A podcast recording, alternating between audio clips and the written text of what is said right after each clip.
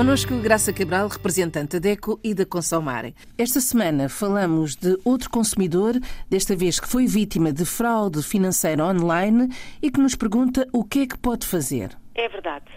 Tal como este consumidor, milhares de consumidores têm sido vítimas de fraudes online uh, e que têm de agir o mais rapidamente possível. Uh, em situações de uh, entrega de dados pessoais, de senhas, de códigos de utilizador, enfim, de tudo o que é credencial de acesso ao home banking, o agir depressa é o único caminho, é a única solução. O, o caso deste senhor estava a navegar num site na internet e apareceu um anúncio a piscar, enfim, aquilo que chamam um pop-up, a dizer recebeu uma mensagem do seu banco, tem que enviar imediatamente para este e-mail os seus códigos de acesso à banca digital, aquilo que se diz o home banking.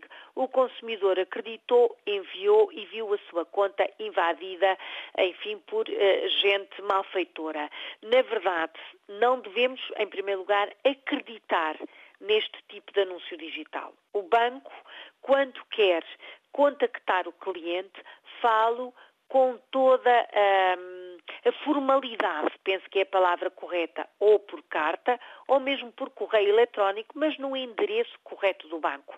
Não, não utiliza anúncios a pescar em sites da internet, nem utiliza endereços de e-mail estranhos, hotmails e coisas nesse género. Não, é sempre um e-mail, um endereço eletrónico formal da entidade bancária. E mesmo assim, se recebermos uma mensagem eletrónica do endereço que nos parece exatamente o do nosso banco, se nos pedirem códigos de acesso, telefonamos para o banco para ter a certeza absoluta que aquele e-mail é verdadeiro, porque poucos bancos, nomeadamente no espaço europeu, utilizam esta via para pedir dados pessoais aos consumidores.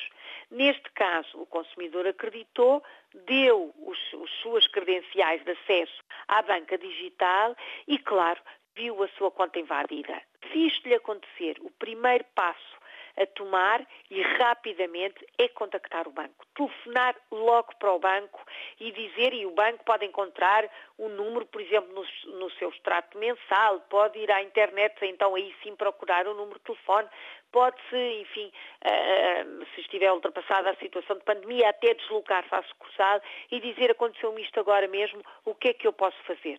E assim está a notificar o banco, está a informar o que aconteceu e automaticamente o banco veda o acesso àquela conta.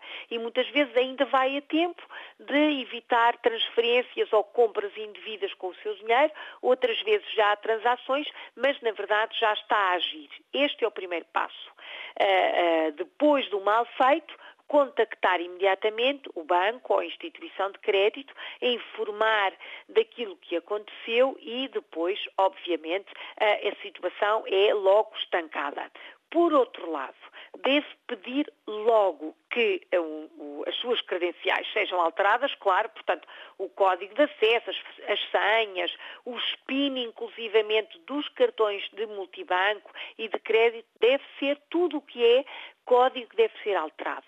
Mesmo que só tenha mexido na conta bancária e não, por exemplo, nos cartões, nunca se sabe porque, na verdade, a evolução destes truques, destas fraudes online é de tal maneira rápida que eh, aconselhamos sempre que o consumidor peça também junto do banco a alteração do número da conta, do número do cartão e de todos os códigos de acesso. E depois, a seguir, avisar as autoridades policiais, participar a fraude às autoridades policiais.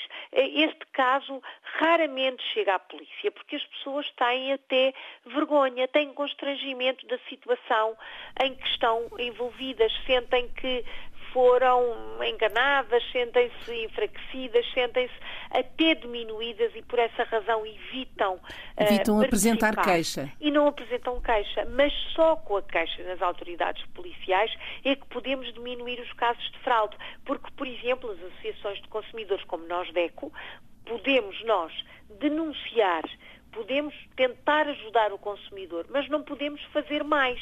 Não temos essa competência, porque a fraude é um crime punido por lei. É um caso de polícia. Devemos sempre participar a fraude às autoridades policiais. Claro que Uh, tudo isto uh, está a, a ser aconselhado depois do mal feito. Mas para evitar estes erros, para evitar estas armadilhas, o que é que deve o consumidor fazer? Primeiro, como eu já referi, não acreditar em anúncios uh, que dizem que são do nosso banco e que nos pedem, pedem os nossos dados pessoais e os nossos códigos. O banco não faz isso. Devemos ter uma atitude preventiva, por exemplo, se estamos a fazer movimentos até na banca online no local de trabalho. E às vezes acontece, estamos, enfim, no escritório e lembramos, ah, esqueci-me de pagar a eletricidade. Vamos à banca digital, a um banking e fazemos o pagamento da eletricidade, por exemplo, ou a transferência de dinheiro da nossa conta para a conta de um dos filhos, por exemplo.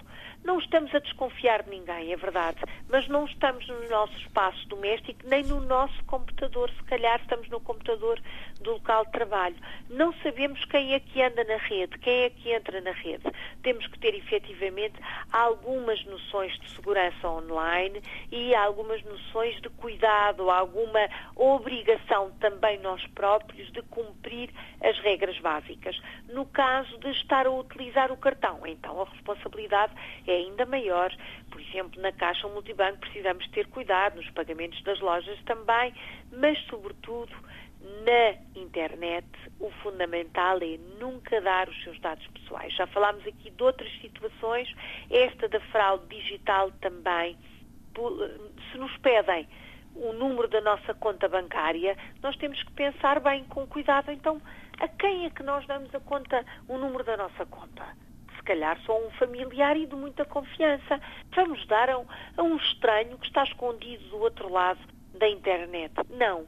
São dados pessoais que de forma alguma devemos divulgar. Sempre uh, denunciar estes casos à polícia, sempre avisar o banco destas situações.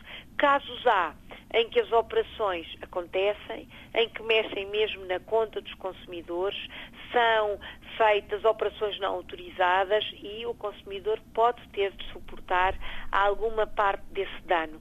Nesses casos, Graça, o que é que se deve fazer? É, sempre denunciar, mas não há nada a fazer, porque a lei diz claramente, e estou a falar no caso português, é variável de país para país, podem os consumidores que nos ouvem consultar as regras do seu próprio banco, mas em Portugal, havendo invasão e, e, e operações não autorizadas, por exemplo, com o nosso número de conta, fazem compras ou pagam um alojamento num hotel de luxo, por exemplo, e há um dano muito grande na nossa conta. Esse valor, vamos imaginar 500 euros, desta transação, 50 podem ser suportados, e este é o valor máximo, pelo consumidor.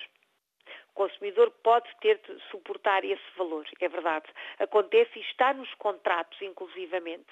Uh, mas depois de casa roubada, a única coisa que há a fazer neste caso é informar e pedir ao banco para mudar tudo.